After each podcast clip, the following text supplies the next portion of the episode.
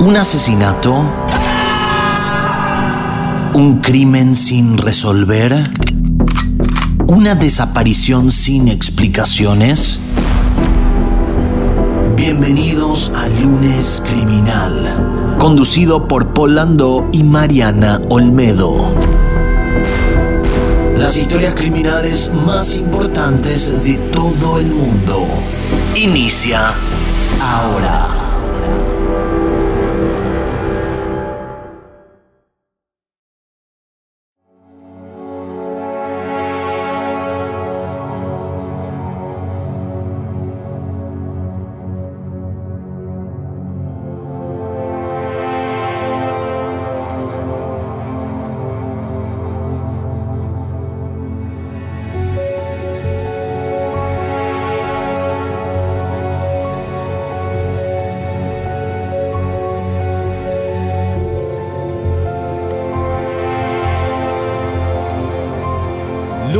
14 de diciembre, tercer episodio de El Lunes Criminal y hoy tenemos un caso muy polémico de Argentina y va a ser un caso que Mariana, que ya te presento ahora en el programa, va a estar eh, comentando más porque ella es la que está más al tanto de, de, de este hecho, de esta historia. Yo conocí sobre Nair Galarza. Eh, supe, se hicieron tantos videos en YouTube, pero realmente de tanto trabajo que tuve y de tanto tiempo que también estuve sin hacer muchas cosas, no es que me fijé y estuve viendo las, las diferentes historias, entonces no es que estoy tan metido con el tema de Nair Galarza. ¿Cómo estás, Mariana? Hola, Paul, ¿cómo estás? Hola, hola, audiencia. Sí, perfecto, vamos a hablar de este caso que la verdad que despertó todo tipo de discusiones, todo. Sí, es muy polémico, es un caso muy polémico, pero antes de adentrarnos a esta historia que yo creo que a la gente le va a encantar, bueno, sabes la cantidad de gente que me pedía que haga el caso de Nair Galarza ¿Sí? en video. Sí, muchísima gente. Bueno, ahora vamos a fogonearnos con el podcast y si la gente le gusta lo llevamos al formato video. Perfecto. Sí, si le gusta, podemos de Sería una repente propuesta, bueno. armar algo lindo. Le comprometemos a la audiencia. Es decir, si a ustedes les gusta, votan, comentan y, nosotros nos fogoneamos con el video. Exactamente, pero antes de empezar quiero agradecer a el hermoso equipo que tenemos en el podcast, producción general Daniela Ugalde, guion y co-conducción Mariana Olmedo, postproducción Marcelo Ramos, producción comercial Agencia Labs y quien les habla Polando en la conducción. Si querés participar de los vivos en Instagram, agregame en arroba pol-lando, así puedes ser parte de las grabaciones de los episodios que hacemos en vivo y después se van publicando en las diferentes fechas y también puedes agregarnos al WhatsApp para enviarnos tus mensajes y audios cuando hacemos las grabaciones justamente. Anota este número, más 1-202-753-6603 o mucho más fácil, ingresa a www.polando.com y busca el enlace directo de WhatsApp.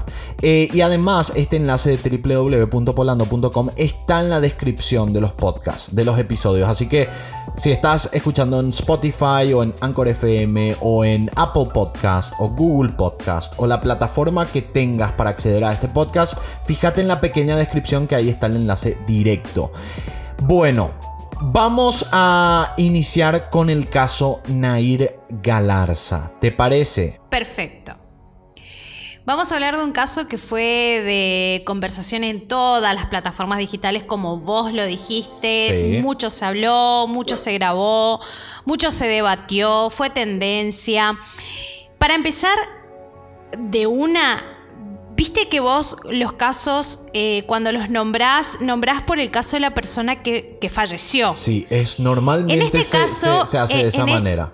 Claro, en este caso a- lo llaman Nair Galarza, que es la persona culpable eh, y, y- y la persona que hoy está detenida Ajá. por la muerte de Fernando Pastorizo. Pero lo decimos, el caso de Nair Galarza, la mujer más joven sentenciada a prisión perpetua en la historia de la Argentina por homicidio. Vos. Eso ya te indica que, mm, que bueno, que es un caso que, que llevó muchísimo debate porque es, es joven, es de clase media, media alta, eh, entonces fue como muy emblemático. Si no lo escuchaste, no lo viste, no lo recordás, Nair es acusada del asesinato de Fernando Pastorizo, quien era su novio. El hecho ocurrió el 29 de diciembre, un día antes eh, de todo lo que...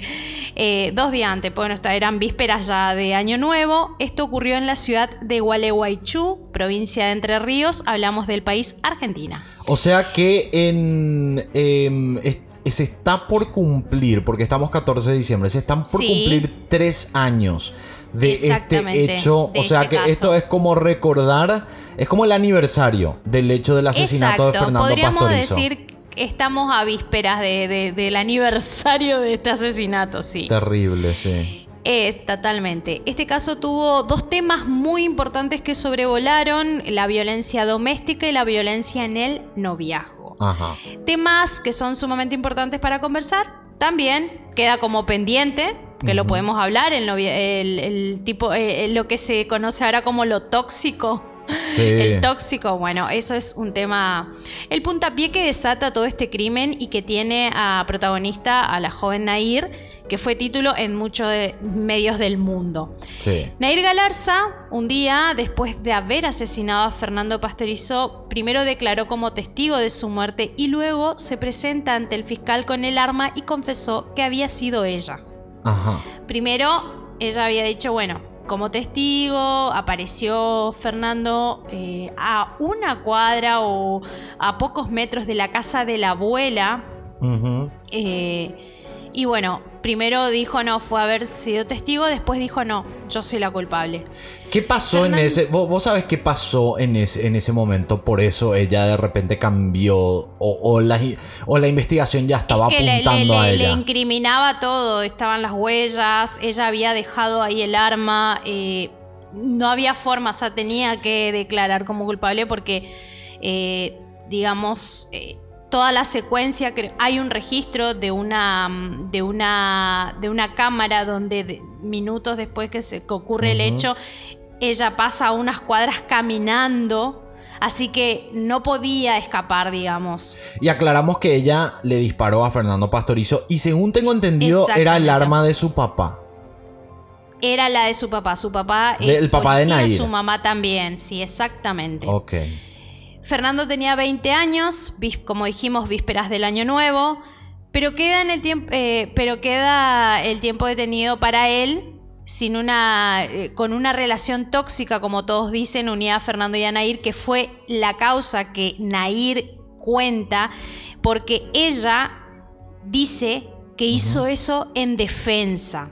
Ok. E, el punto de análisis, claro, el punto de análisis no es el crimen en sí, sino la misma Nair. Eso fue lo que a todos les llamó la atención. Eso es lo que, digamos, fue el disparador. La chica de, clase media bien, etiquetada de la linda. Desde ese lugar se movieron los medios para hablar sobre ella.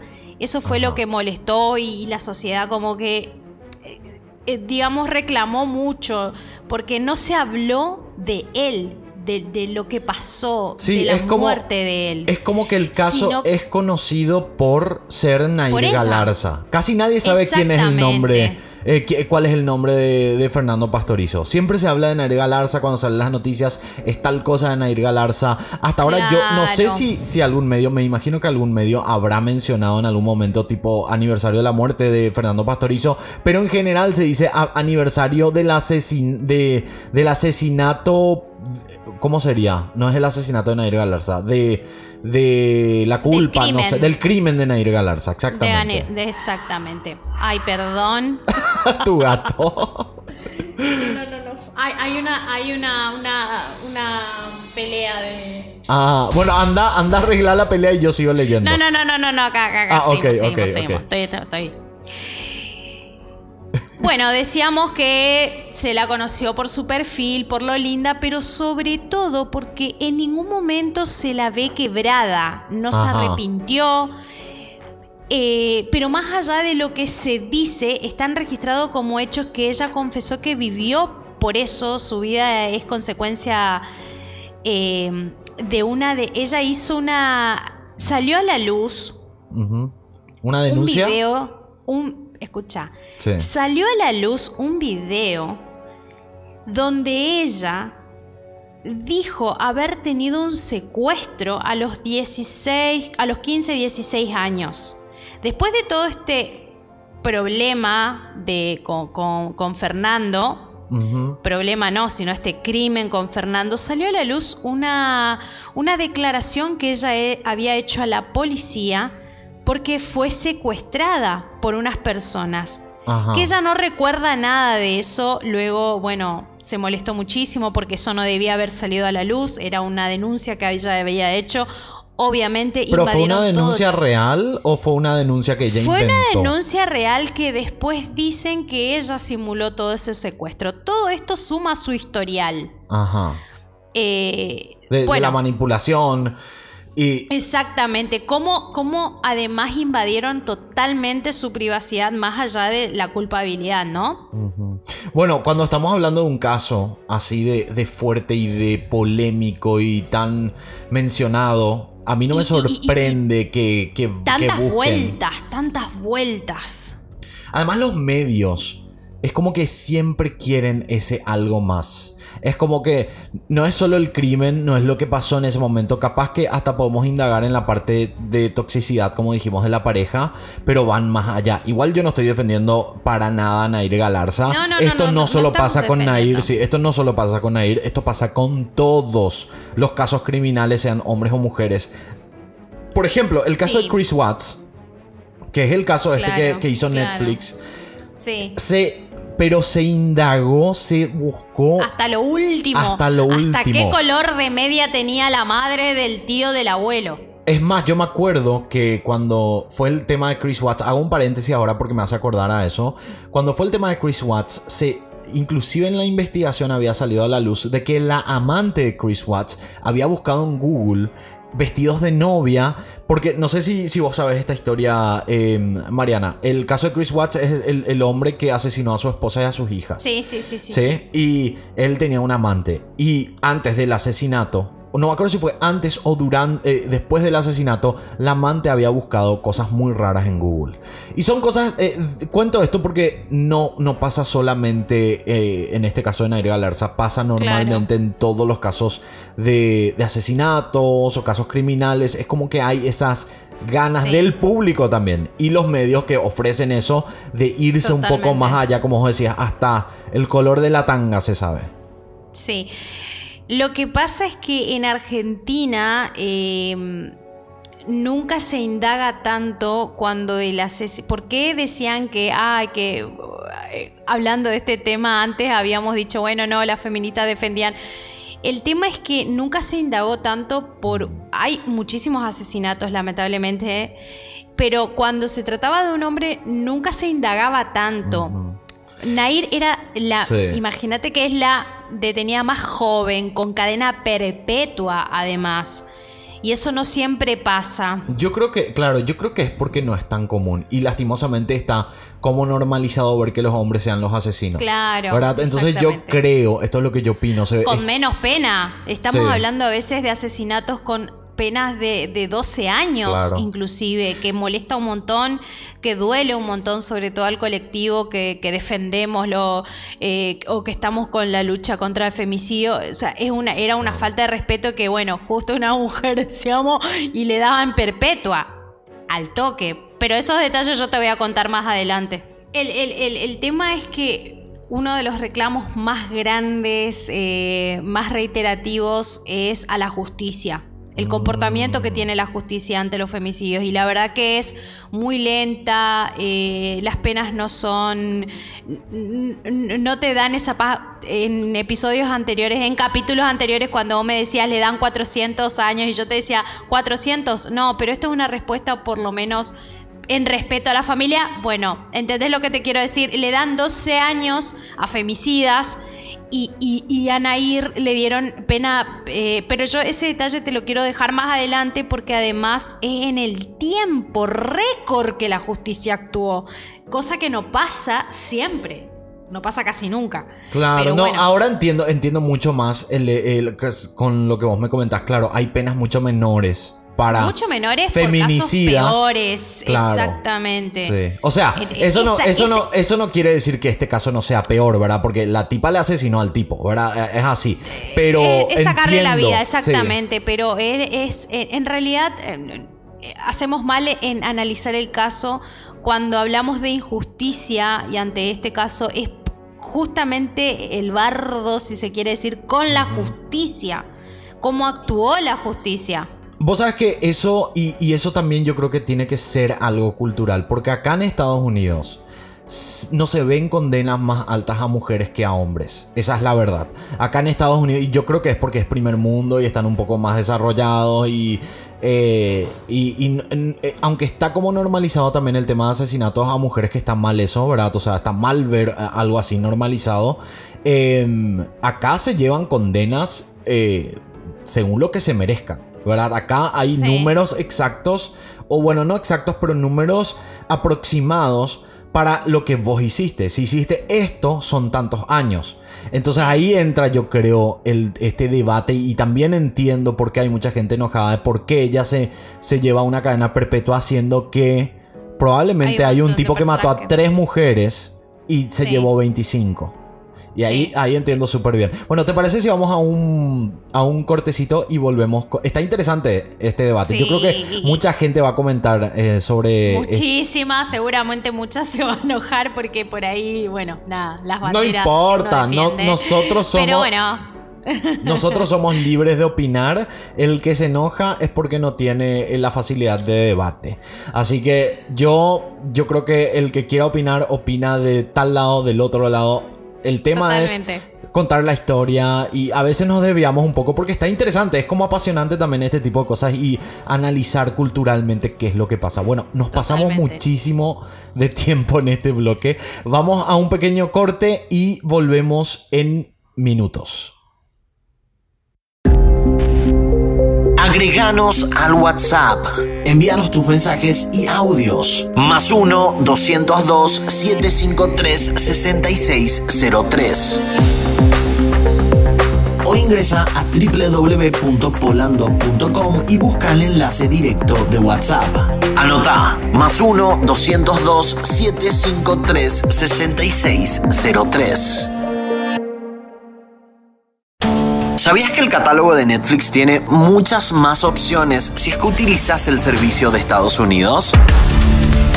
Bueno, ahora te traemos la solución. Con CyberGhost VPN podrás acceder al catálogo oculto de Netflix y de otras plataformas a través del acceso a IPs internacionales. Vas a poder ver 30% más de títulos gracias a CyberGhost VPN. Adquirí 79% de descuento con nuestro enlace promocional. CyberGhost VPN.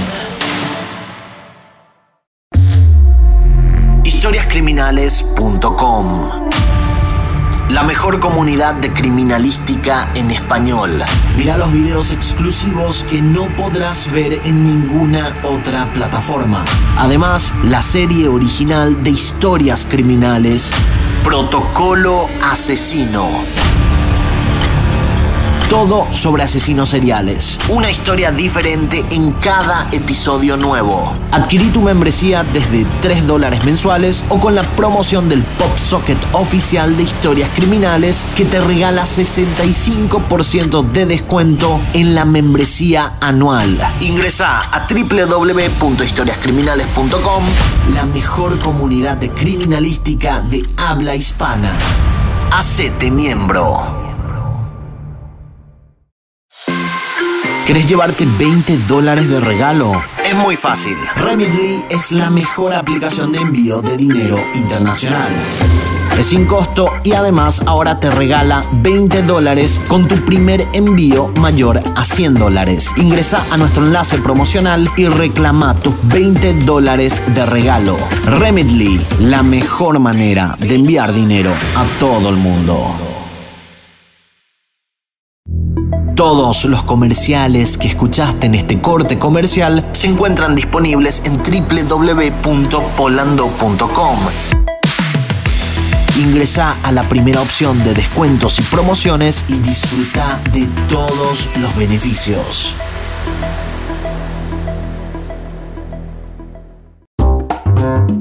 Si querés participar de los vivos en Instagram, agregame a arroba pol-lando Así podés ser parte de las grabaciones de los episodios.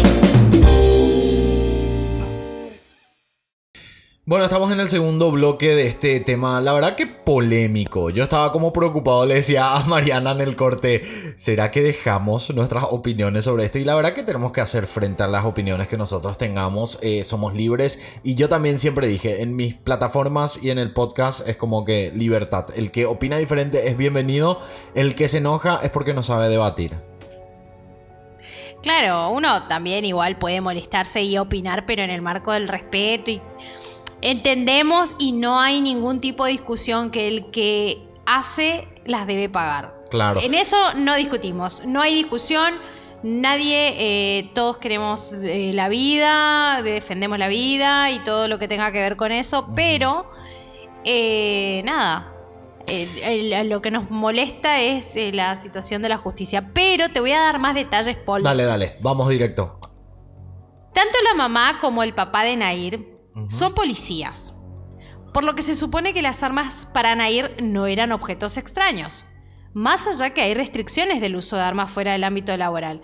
Para Nair no debió ser un objeto extraño, ese era el punto. Se debatió mucho incluso cómo se llevó la cobertura del caso, se reclamaba porque ella tenía atención como si fuera que ella era la víctima que mantuvo el discurso que el feminismo la custodiaba, inclusive, era un poco lo que veníamos diciendo, pero en este aspecto se planteó sobre su hipersexualización en los medios, demasiado linda, una chica súper sexy, sobre el protagonismo. Sí, se usó mucho eso, ¿verdad? se utilizó muchísimo, se priorizó analizar eso. Muy extraño. Voy a, adelantarme. Eh, tomó más protagonismo eso que la y, además sobre la condena perpetua que llegó tan solo seis meses, que era lo que te decía hoy, después del crimen, cuando hay crímenes que llevan años y años de sentencia teniendo en cuenta los culpables. Sobre todo en femicidios el punto era el que se resolvió con una rapidez muy rara para la justicia argentina. Esto que repasamos serían todos los puntos por qué lo hacen un caso tan relevante.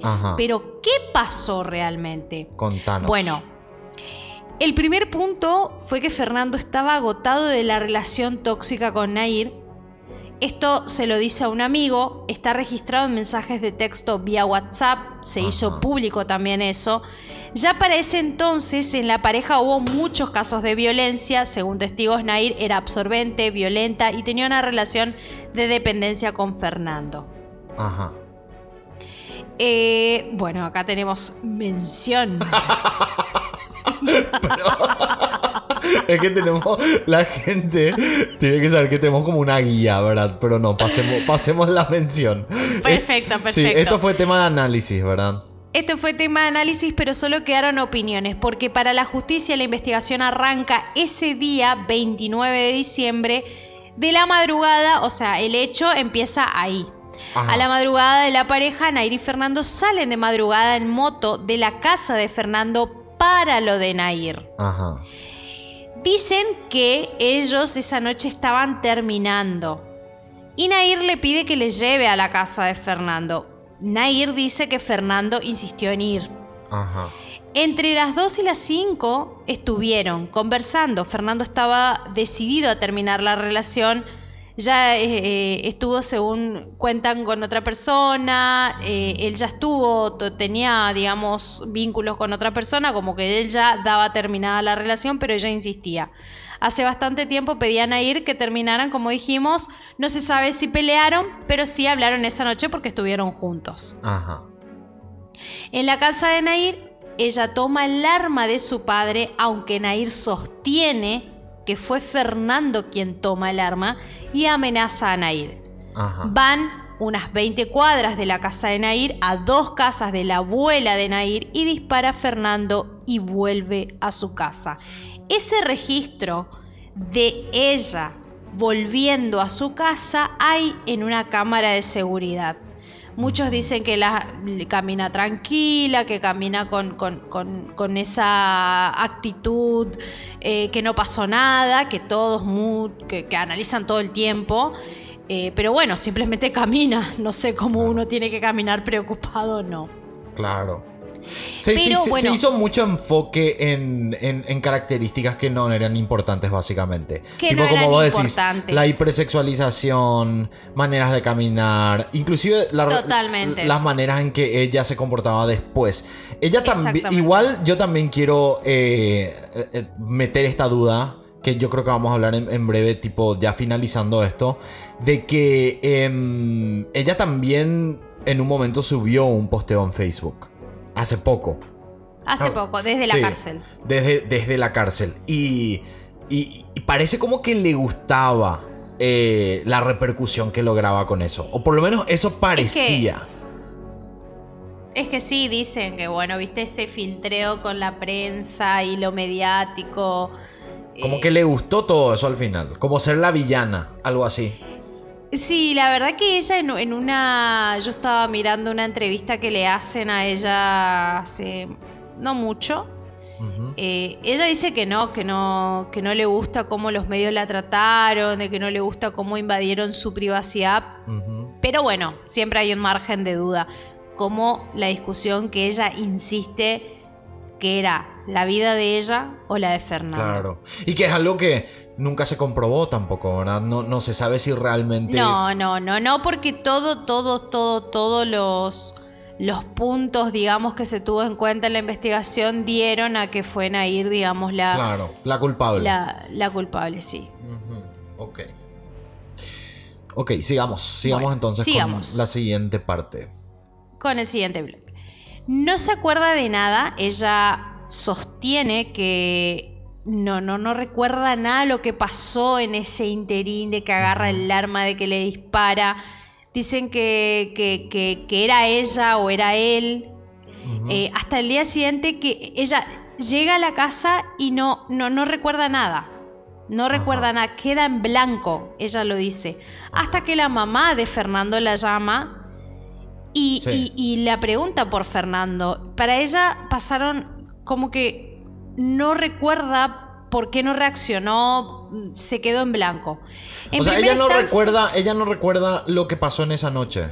Entre después de lo que pasó con Fernando hasta que llega a su casa, ella no, digamos, no recuerda nada. Hasta que la mamá de Fernando le llama y le pregunta por Fernando, ahí toma dimensión, ¿no? En primera instancia se habló de violencia de género y Nair mató en su defensa, lo cual corroboraron con mensajes, testigos de ambas partes, lo cual se descartó esa posibilidad.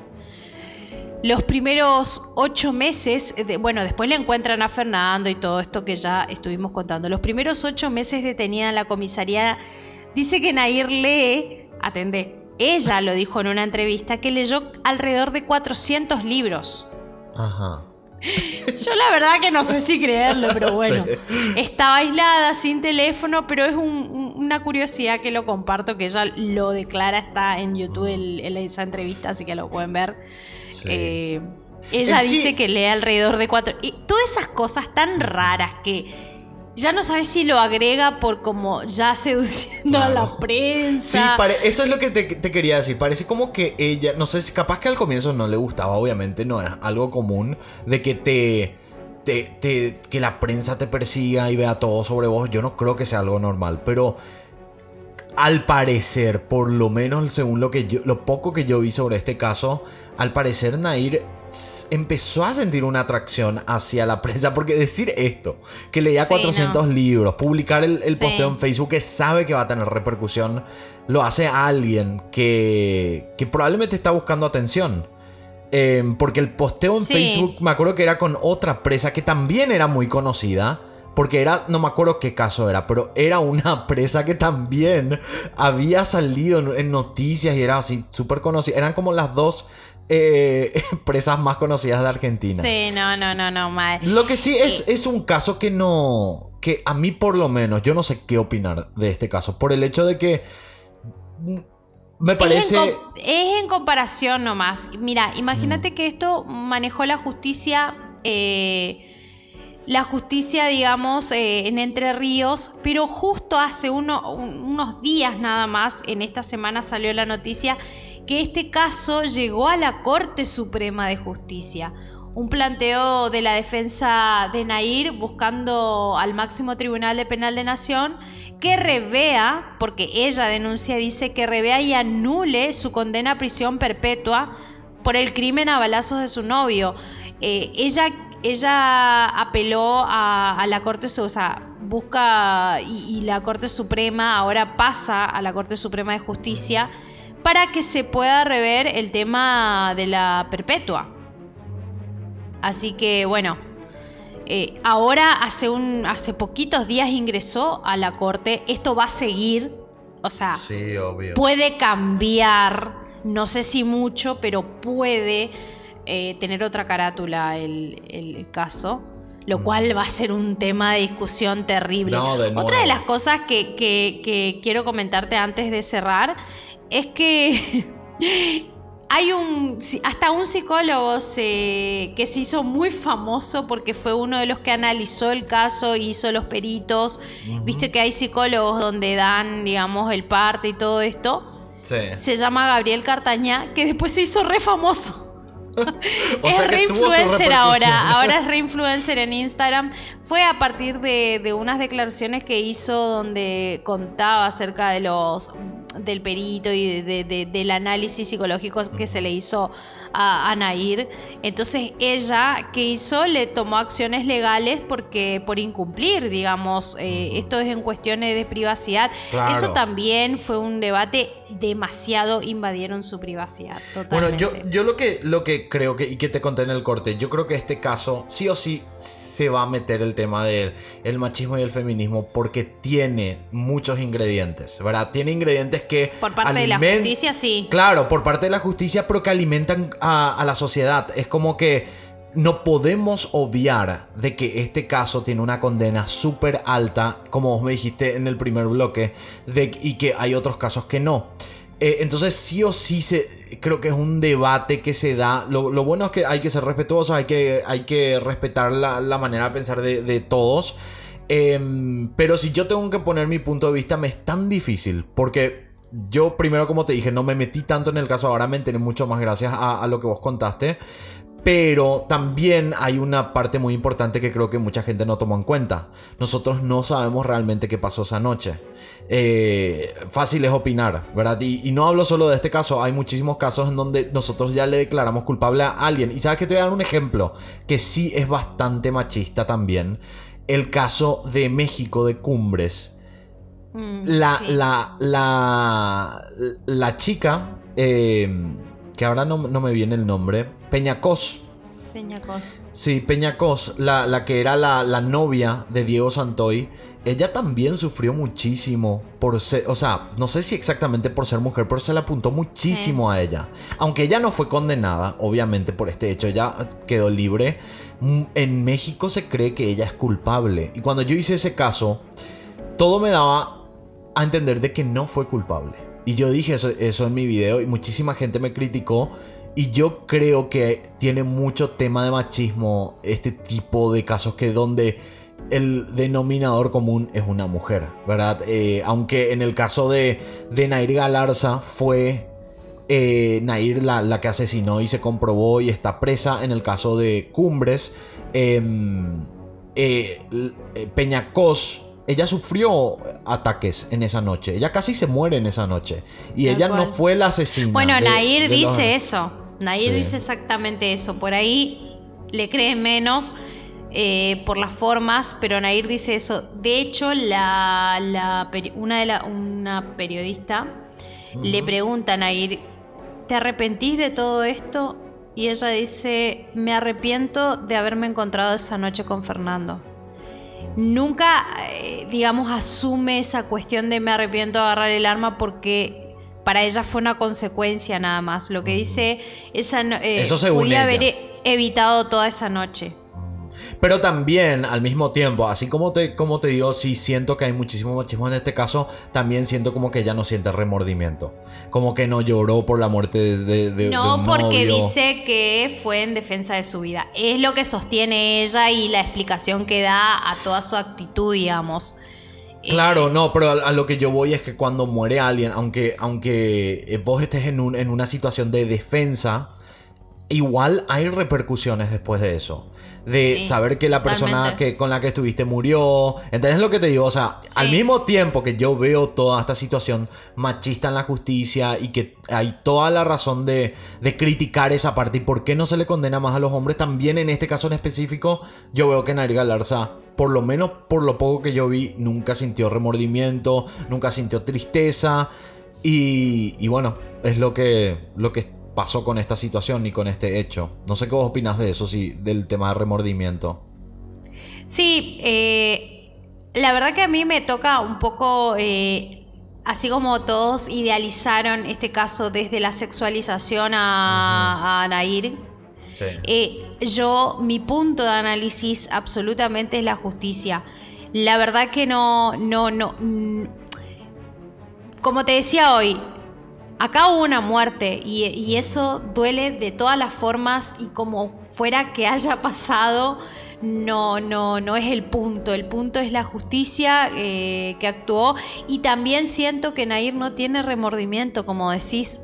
O sea, se la ve sin remordimiento, pero bueno, ella como lo dice en primera persona y está grabado, la gente puede ir y ver los videos porque los puede poner en YouTube.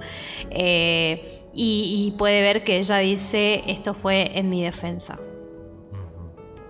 Claro, y es lo que alega. Es lo que alega, em, exactamente. Claro, es lo que alega ella. Ahora, si es verdad o no, yo creo que la justicia nuevamente tiene que comprobar, ¿verdad? De si es que es así. Bueno, yo creo que tenemos que cerrar este programa muy interesante. Eh, este caso de Nair Galarza, yo creo que en algún momento tendríamos que hacer algo con expertos en psicología eh, y, y, gente objetiva también, ¿verdad? Que, que pueda ver este caso desde afuera, capaz que no, no, no sepa tanto, pero que analice y diga si esto fue lo que pasó, en esta parte de machismo, en esto creo que ella tal cosa. Estaría muy bueno hacer, inclusive en un video podríamos hacer algo así un poco más eh, general, pero yéndonos a, a, cosas particulares del caso. Eh, ¿Entendés lo que te digo? Tipo, sí, perfecto. Sí. Bueno, Mariana, me encantó este programa. Muy interesante el caso de Nair Galarza y de Fernando Pastorizo. Em, solo le quiero decir a la gente que puede seguirme en Instagram, arroba polión bajo que hacemos los vivos, algunos vivos de podcast. También anoten el número más 1-202-753-6603 o ingresen a www.polando.com. Síganle a Mariana en Twitter, que ella está como Marianita Teti. Muy fácil de recordar. Eh, y el miércoles tenemos casos paranormales de los suscriptores, así que si tenés una historia, mándanos a paranormal.polando.com. Quiero agradecer a Daniela Ugalde en producción general, a Mariana Olmedo en guion y co-conducción, a Marcelo Ramos en postproducción, a Agencia Labs en producción comercial y me despido quien les habla Polando en la conducción. Mariana, ¿querés decir algo final? No, muchas gracias y nos vemos en el próximo capítulo. Así, y tu gato que se despide Ay, no, no, no, no, perdón. No, ese es el gato del vecino. Se, ah. hablan, se hablan. Bueno, Mariana, muchas gracias. Mi, gato tiene más levante que yo, imagínate que. bueno, es, es hora de, de ir a dormir. Gracias a toda la gente y nos vemos este miércoles en Miércoles Paranormal. Chao, chao. Chao, chao.